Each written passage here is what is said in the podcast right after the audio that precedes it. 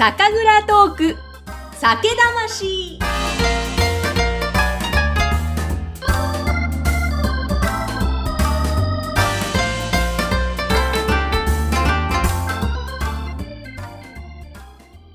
こんにちは。ぐさんこと山口智子です。この番組は全国各地の蔵元さんをゲストにお迎えして、その方の人生や一本のお酒ができるまでのストーリー、こだわりについてお届けする番組です。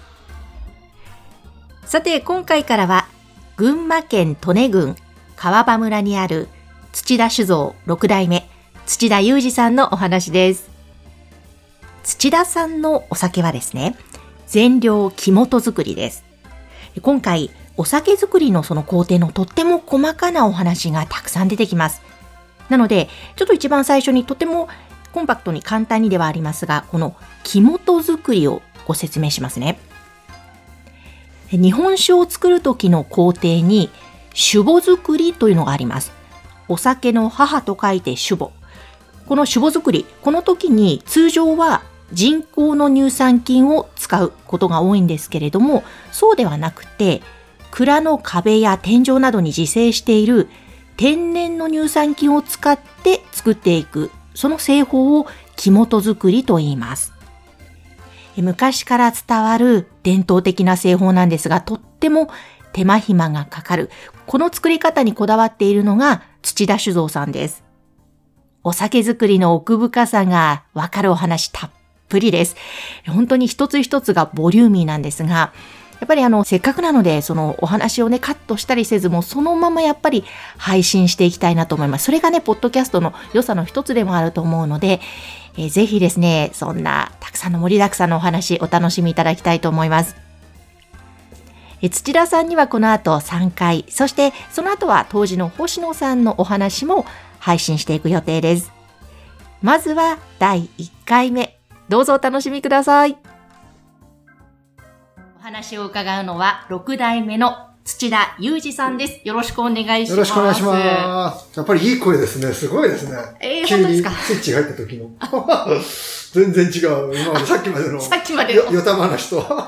いや、そのヨタ話っていうのが面白くてですね、うんあのはい、今までねはい、土田の部屋みたいなのが占いの部屋みたいになってまして、はい。というのがね、あの、土田さんと同い年ということで、その生年月日の話から、うん土田さんが、こう、入力を始めまして、スマホであ。たまたまお羊座同士って話で、あ、じゃあその、おえっと、主星、太陽が話を皆さん占いするんで、その月っていうのが実は裏のもう一つの星座が大事なんで、そこ何かなって興味を持たせてもらって。そうはね。で、生まれた時間は何時ぐらいですか？とか入力してはいはい、もうあれ、なんですかね、先生術みたいな。ホロスコープね。ホロスコープうん見てうん、いろいろ今年はこうだよとか、ああだよとか、当たってるかどうかは別にして。もうね、うん本当にありがとうございます。いろいろ占いしていただいて面白かったです。ありがとうございます。お酒の話じゃなくて、それで、ちょっと最初盛り上がっちゃったんですけど。いや、あの、ちょっと今日、うんここに来ることができたのが、はいもうすごい幸せなんですけはいありどが、とうございます。まず、今ね、あの、すごい、今日は秋の本当気持ちいい天気で、ねえ、すごい蔵の周りうんも木がいっぱいあって気あ持ちいいですね。本当はアマゾンみたいな原生林みたいな木が多いんですけど、結構都会からね、来られる方は、こう癒されるというか。ああ、いやー、癒されますまあね。僕もちっちゃい頃はね、こ、ここま、こう、ちっちゃい頃とか高校生ぐらいか。時はね、田舎でこう、うわええー、と思ってましたけど、やっぱりいざこの年になると、あ、いいいい場所、いい場所だな。今日もね、稲の道通ったじゃないですうんか。はいこう。やって緑がだんだん黄金に変わっていく時って、なんとも言えないこの黄金の国ジパングじゃないんですけど、うんすごいいい風景だよねって思いますね。本当あの、ちょうど、上毛高原という駅から、はい。車でここまで、あの、迎えに来てくださってね、はい乗っていた風、その間の風景が本当まさに今稲刈りの時期で、黄金色で、で山々があって、やっはい。ぱ日本っていいですね、なんて言いながら。ですよな。その米をこうお酒にするって本当に、えっと、全然ちっちゃい頃も感じてなかったし、入った頃も、そんな、と、尊いっていうかなんていうかな、意識をしてなかったんですけど、年を重ねるために、やっぱすごい、すごいことをしてるなっていうのを実感しますね。ちょっとそのね、お米の話だったりとか、なんか、はいどこから聞こうかなっていうぐらい、い。ろんなことがあるんですけど、ただ今目の前にお酒があるので、これはやっぱり飲みたいというのが先に来てしまうんですが。どうしましょう？じゃあ順番こちらからでよろしいですか？あ、ありがとうございます。今、わか1、2、3、4、5種類あります。えっと、我々手前でも、まあ、今年から、この R12019 年の醸造から、全量木本全量に木変わって本作はいり。それまでは全量山灰の純米でやってたんですね。それをきっかけを作ったお酒が、まあ、この土田っていう銘柄で、へこれ、あのー木も、いや、まあ、当時山灰ですよね。山灰だと、山口さん、今、日本酒好きになられるとわかんないですけど、昔って、山灰っていうとこう、通なお酒で、酒好きが飲んで、ちょっと初心者とか、うん。あの、入門の酒とかは、一般的というよりは、酒好きの方が飲むみたいなイメージ。はいまあ。もう山灰という言葉自体、まあそうですよね。もう本当再建して、そうですよもうす通常の純米大吟醸なんで、普通のあれしか知らなかったから、は山灰、さらに木本、はい。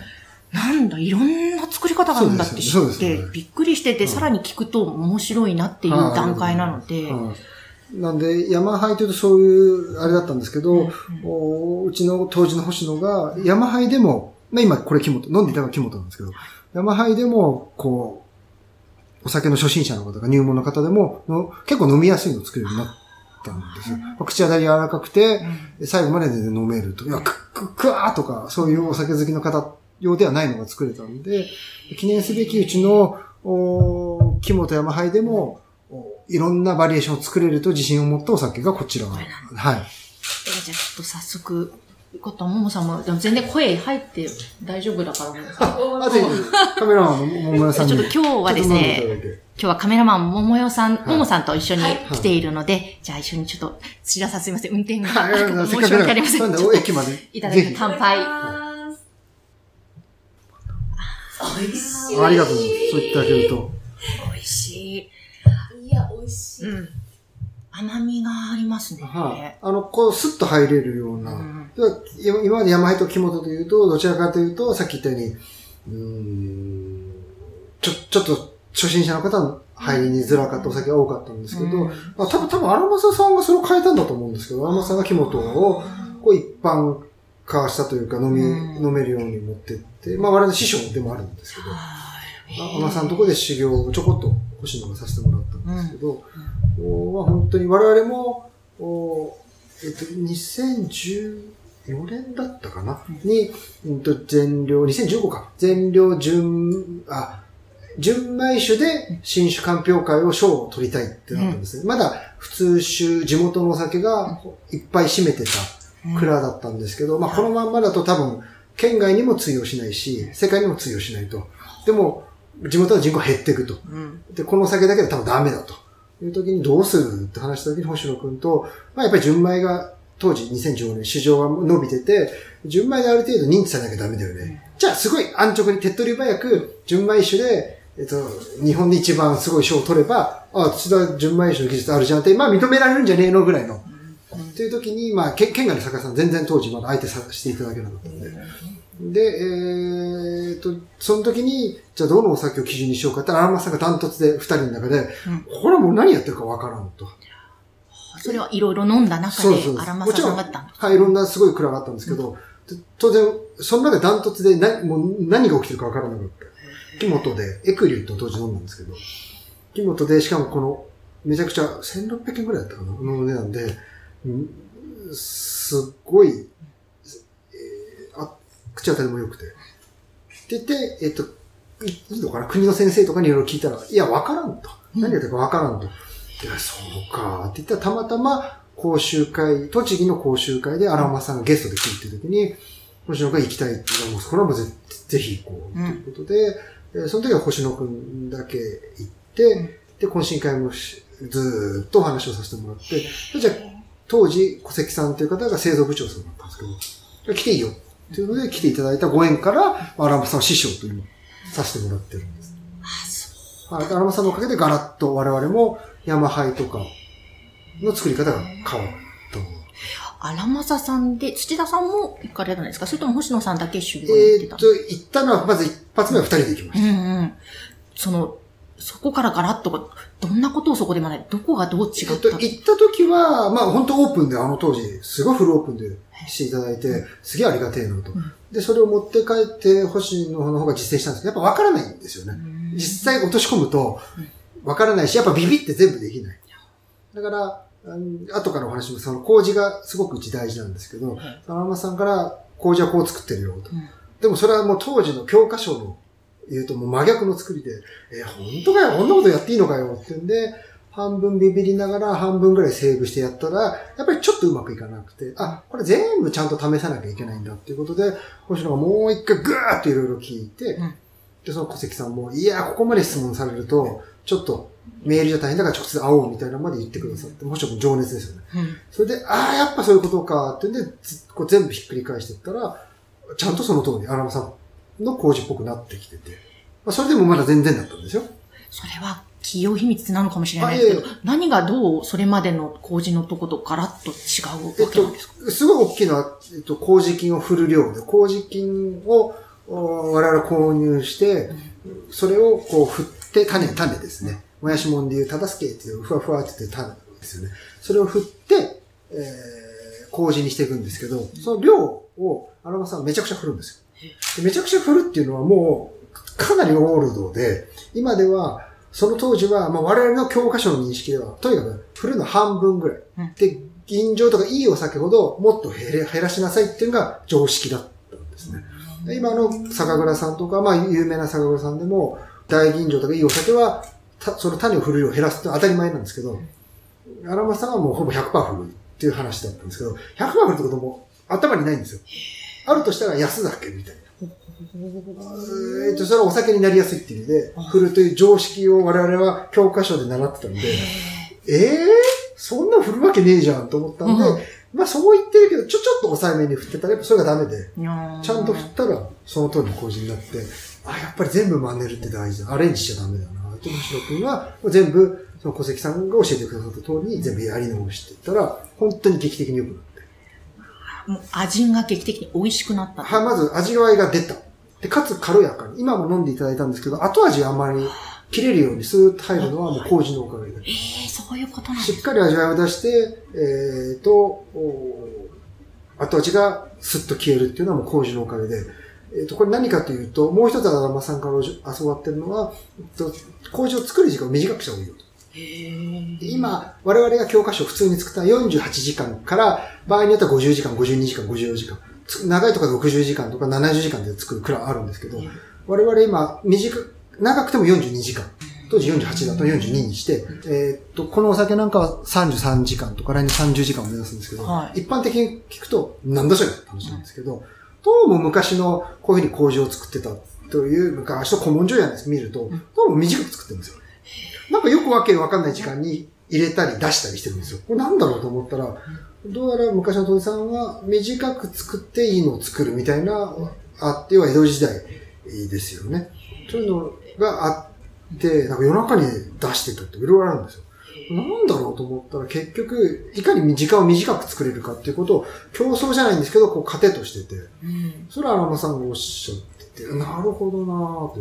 で我々は短くしたら、短く、長くすると麹ってカビの属性なんで、やっぱカビっぽさが出てくるんですよね。うん長くすればなるほどなるほど。はいなので、えー、我々はそれを短くして、うんで短くするにと、ここう、何を麹をしてるかというと、お米の成分を、こうか、か、麹の菌の酵素がカカットしてくれて、それが味にワイにしていくんですね。ジョキジョキジョキ、ハサミを入れてって。うんで、えーそのハサミの強さをお強くしないとカットできないんで、今の人たちは長くしてるんですけど、我々はそうではなくて、えーと短くしてそのハサミを強くしようと。だから量をいっぱい振ることで、えーと兵士の数を補ってるっていうイメージ。で、皆さんは、うんと、そこを長くして、兵士を減らして長くしてるっていうイメージです。で、我々は、あ兵士をお量をいっぱい振って、うん山口さん、種振ってるシーンって見たことあります？坂田さんが。なんか映像では見たあ、ことあ。りますけど。ちょっとうちの振ってるシーンをはい見ていただいて。あ、今ありがとうございます。画面で見せていただいてます。ね。ら音声なのに絵で見せるという、あの、お放送事故みたいなことが起きてるんですよいや、。大丈夫ですよ。今米をこう、広げてるわけですよ、ねはい次種を振るんで、ちょっと見てください。普通パラパラ振るじゃないですか。はい。これ、この音は振ってるんですガサガサガサガサって。こう、ブめワちゃめちゃーって出モサモてます。サ振ってます。でうちの場合はこんだけブワーっと振るんですよ。は要は、種をいっぱい振って、兵士の数を多くして、強い工事を作っているというイメージです。これ昔みんなそうだったんですよ。種の量を減らすっていうのは、やっぱ近代の新しい、こう、主流の作りで、昔はもっともさもさ振ってたんですね。それによって一般的にはこうやってじりーっと温度を上げて、ゆっくりこう42度ぐらいまで上げるんです。うちの場合は、こう一気に短くしてスパーンと上げるんです。これは、えっ、と、種の量が、あだから短くできるんです。増やして。で、もう一個のポイントは実は、あの、麹菌が違うんです。うん今、大体現代は、まあ、新しい、えー、と麹屋さんが作った、新い比較的遺伝子が新しめの麹菌なんですけど、うちのはちょっと古い、えっ、と、力強い、えー麹菌を使ってて、だから余計いっぱい、こう、力強く伸びて、短く仕上がる。これも、まあ、お教えていただいたんですけど。麹菌によってその力強いもの全違うんですか？この麹菌使うと、まあ今回研究醸造っていうので、酒米の90%。要は削ってないから米でかいから、なかなかカットにいってくんないんですよ。けどこの麹菌使うと楽勝でジャキジャキジャキって。そういうことなんはい。ですねで何をしてるかというと、えっと、お米って澱粉とタンパク質からなってるんですね。で、えーこの、さっき言った麹菌の酵素が、このハサミを持ってて、うんこの澱粉とタンパク質をカットしてくれるんですよ。はい。で、これをもっとちっちゃく、最初大雑把に切って、もっとちっちゃくすると、これが甘みになるんです。へこれがグルコース。これは酵母の餌にもなってアルコールを出す餌でもあるし、人間が感じる甘みでもあるんです。うん要はいかにこれをカットしていくかと。で、ただしタンパク質もカットすると旨味にもなるんですけど、まあ、いわゆる雑、渋かったり苦かったりもするんで、えっ、と、お米を削れっていうのは、えっ、と、ここのタンパク質の量を減らしてて、なるべくここの抽出分を良くしてる。うんだけどそれってじゃあ、食べるときは、我々の中では、ここ削らないわけですよ。うんそれごと食べて美味しいって言ってるんだから、今90%っていうのは、そう、削らずに全部味にしたらどうなるのかなっていう、まあ、実験を繰り返してると。要は、でんぷんのい真ん中のなるべくいい部分だけをカットして、お甘みを出してるんだけど、そうではなくて、全体を使って味を出していきたいっていうのが我々の。だその時に、麹、さっき言ったカットが大事なんで、麹菌の酵素をいかに作るかっていうのがこの作り方なんです、この。あ短時間でぐわっはい。そうすると、お味わいが、こう、乗って、かつお尻が軽いっていうのを作ることは、教えていただいたんで、この方を使って。ただし、この方法をやってるのは、多分めちゃくちゃ少ないです、日本でも。昔はこれが主流だったんですけど、もそれは少ないのはやっぱ難しかった。う教科書でそう教わってるから、こういう風に作ろうねって。そうか。種を少なくしてって、こういう風に作ろうねってから、もう、それで教わってるから変えるなんてできないわけ。それがさっき言った麹具合とかも、まあ大体2割とか、うんまあまあ、まあまあ15から25ぐらいの範囲で作りましょうってなってるんで、それ以上増やすって、やっぱり結構めちゃくちゃ勇気が。けど我々はさっき言ったように、え、でも、でも、別に教科書に書いてあること全てじゃないんで、試そうぜって言ったのが、この麹99%。うわちょっと飲んでみてもいいですか？ちょっとこれ、麹はい99%。普通はさっき、だいたい20%ぐらいの麹20%の麹なんですけど、お米はい、80%。はい、白米ですあ、ごめんなさい、ね。白米。で、これは麹を99%、麹で1%だけ白米。色も出てるのは、麹がいっぱい入ってる色なんですね。はい。えー、麹が99%の。とということは、えっ、と、このハサミがめちゃくちゃいっぱいあるわけです。へーそうするとどういう味になるか。ももさん、いかがですか？いやー、もう、なんだろう、初めて、なんか初体験な、でも知ってる味な感じがあ、そうなんだろう、何かに似てる気がする。おだ。み、みりん？近いって方もいらっしゃる。みりんに似ているかもしれませんね。あうわ、美味しい。あ、なんだ、甘い。はいさっき言ったハサミが、ハサミがバシャバシャいっぱい切るんで、甘さがいっぱい当然残るんですね。ー知ってるんだよな。これちょっと癖になる感じじゃないですうんか？。うまいえです。ちょっと、日本酒から一個飛ぶじゃないですか？違う。で、これって米関係ないんですよ。ここまでになっちゃうと。米これ食べる、あ、1%こで、あれれ一応ね、全部食べる米です。はい群馬の。ちょっと整理していいですか？はい麹99%ですね。お米おは、米は、えっと、白米、えっと、白米を、これが日本酒の大体の配合なんですけど、はい。麹を入れて、白米を入れて、麹を入れて、白米を入れて、あと水ですね。だんだん増えて三段仕込みって言うんですけど、はい。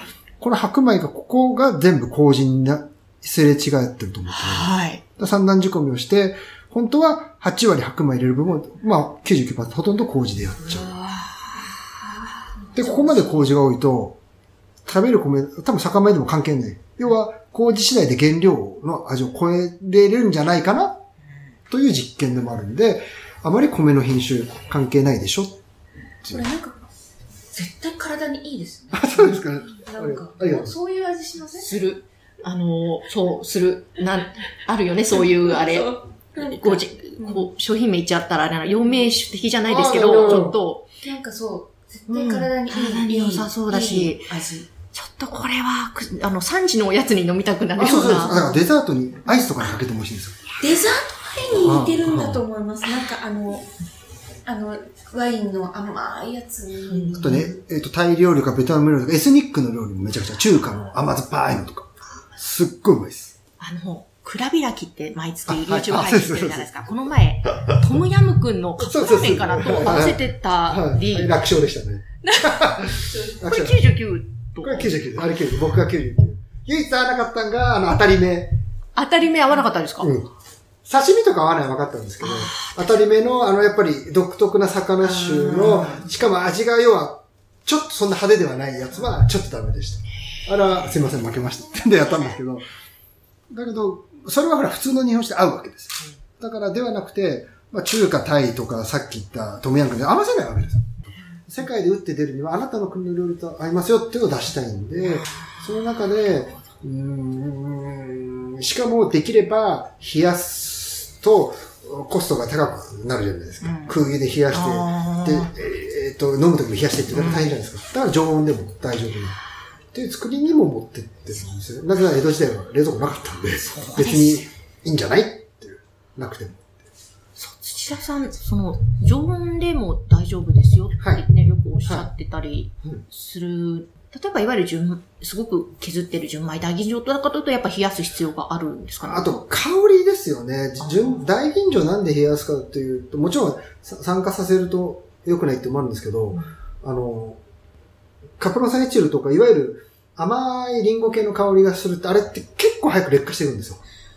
そうすると、やっぱ早く飲んだ方がいいし、冷蔵庫になっちゃうんです。あの香りを。あの香りが劣化すると、やっぱちょっと雑巾を絞ったような香りも変化していっちゃうんで、それが嫌だ。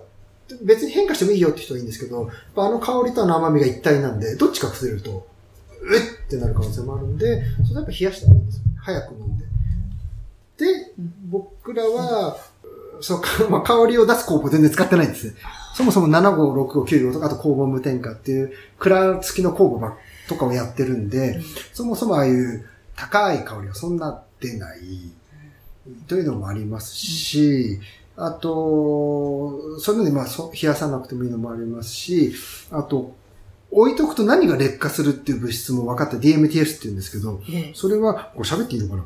あの、まあ、オフィシャルで出てるんでいいんですけど、酵母って自分で発酵していくと、最後に16度とか16度後半から自分でそのアルコールで死んじゃうんですよ。その時に代謝物質を出すんですね。もはやこれも切腹みたいなんです。もはやこれまでウェーってうんこれが実は一番ひね化の物質になりやすくて DMTS って言うんですけど、度数が高いお酒をそのまま常温とか劣悪の環境で置いとくと結構劣化しやすいんですね。で、かつ香りが高いなんてもんならダブルで良くないんで、まあ冷やした方がいいんですけど、うち実はここ全部置いたら16度以下がほとんどで、この物質をなるべく出さないように。で、かつ、あと、麹の時間を作るの短ければほど、まあ、生ひねっていう物質も、イソバレルアルデヒドですかね。それになるような物質も出しにくいって分かってるんで、うちって生の期間でも、えー劣あの変化しにくいですし、置いてからも劣化の物質が少ないんで、実は常温でもいいよっていうのは学術的根拠を持ちながら今、で今その DMTS 検査っていうのを国の方でやってくれるんで、うん首里研究所で、今出してて、血管待ちを今してて、これ少なければ、あやっぱ置いといていいじゃん。っていうのを分かってて言ってるんですね。そういうのってちょっと画期的なやっぱりこと？を。いや、いや、論文には載ってるんで、やるかどうかですけど、やっぱりそこに、こう、突っ込まないというか、めんどくさいさっきおっしゃってた、その、いわゆる教科書的なのと同じで、いまあわゆる今まで16 17の。出そうね、みたいな世界があるわけで、めんどくさいですよ、変えるのは。だって変える、で、売れなかったらどうするのって話なんで、僕らはもう言葉は本当申し訳ないです。売れるという前に、やってみないとわかんないんで、自分たちがとにかく味わってみたり。なので、例えば、ここにはないお酒ですけど、一昨年かな2年前に、えっ、と、作ったお酒で、7月に、まあ、線を開けずに車の中に放置しといて、えーまあ、ね、4、50度になるわけです、車の中に。はいそれを忘年会というか、12月に飲んでみたら、ほとんど変わらないお酒ってもあったんで、それはもうこれが証明。海外に持ってけやすいじゃないですか。いや、本当もうそこも見据えて、今、はいいろいあそう。そういやいや、もうもう赤道超えていいよ、みたいな。で、よく、だから、うちの保守なんか、これのお酒なんか振ってくれって言うんで、はい新土田ですね。はいはい。まだ硬い小から振ってくる。それなんでうちは、あの、見ていただいた1年間をかけて減らしていったときに、どうやって変化していくんですかねっていうのを証明していきたいな。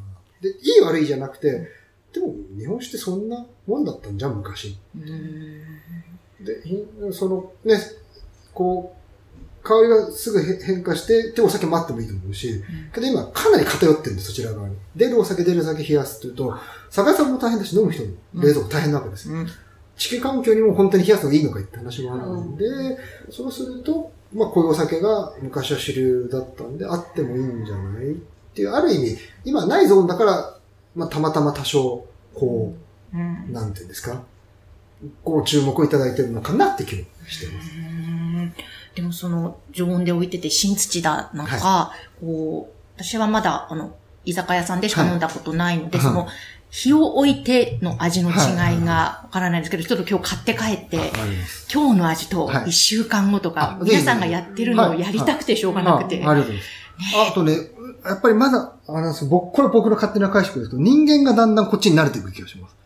最初は多分ね、うっと取っかかり、もしくはきついかもしれないですけど、ちょっと置いてまた飲んでとってやること、だんだん人間の舌がこううまさを感じてくるような、えっ、と、削るお米って結構やっぱ分かりやすいというか、すぐ美味しいってなるんですけど、こっちは少しうまく感じる時間かかるかもしでもそれがまた面白いですね。そはいはいの変化してって。れない。はい。まあ場合によっては、ほら、吹きの塔の、ね、天ぷらなんて、やっぱ子供じゃ食えん、食べられないわけですよ。で大人になって蕎麦とかうまくなってくるように近い。やっぱ人間が少しずついろんな訓練をしていくことで、うんえーと感じる旨味ってあるんじゃないかな。それはどうも、この低精米の方うはん、綺麗に作るのはすごく簡単なんですけど、味わいを出すって結構難しくて。さっきね、ハサミが入んないんで、はい。ハサミを入れながら味わいを出すって、しかもの、こう、お尻を軽く、こう、整った風に味を出すって結構難しくて、そこに、こう星野くんはすごいですよね。要は、すごくざっつく、味わいをドーンと出すけど、うんちょ、ちょっと人を選んだりとか、うんまたは味わいを薄くして、綺麗に整えるのも、ある程度結構できるんですよ。だけど、味わいを出しながら、飲め、飲めるようにするって結構難しいです。そこのバランスが想像できないぐらいも、はい。どんな風にやってる麹なんのですけどねね。。麹と発酵なんですけど、もそこは結構面白くやっぱすごいな。よくここにたどり着いたのかなって気はするんで、もしよかったら。まず同じ90%です。食べるお米で、えーっと、う結構ドライに作ったのと、はい味わいを出したっていう2種類を飲んでいただければ。えーありがとうございます。えっと、土田さん、ちょっと、もうあっという間に今30分ぐらい。失礼しました。ここで一度、もう今日はですね、多分、1時間では終わらないと思います。あもうカットカットで。なんで、いや、カットもしたくないんで、ちょっと、一回ここで皆さん、そうですねプロットあの、は一度、今回の分はここまでなんですけど、次か回楽しみにまたしていただきたいので、大変失礼しました。えー、土田酒造の六代目土田裕二さんにお話を伺っています。ござい。次回またお楽しみにぜひおしていてください楽しみに。してください。ありがとうございます。ありがとうございました。さて、土田さんのお話、いかがでしたか？あ、こういう風にして日本酒って作られていくんだ。こんな風なところを変えるとこの味わいが出るんだとか、もうちょっと新たな発見、学びがたくさんありました。割とこれまで酒魂では、その倉本さんのこれまでの人生とか、いろいろな経営の中での考え方とか、そういったものも伺っていくことが多かったんですが、ちょっと今回、ちょっと細かいその日本酒の作り方のところを一歩踏み込んでお話をしていただきました。土田さんまたお話がね、上手ですよね。えーもうそういったところをね、知る中で、ますます、ちょっと日本酒面白すぎるな、奥深いなと、ちょっとまた新たなところへ魅力を感じハマってしまいました。えぜひ次回も楽しみにしていただきたいんですが、今回番組の中にも登場していただいた私の友人の写真家ももさんの写真は、インスタグラムにアップしていきます。ぜひこちらもご覧ください。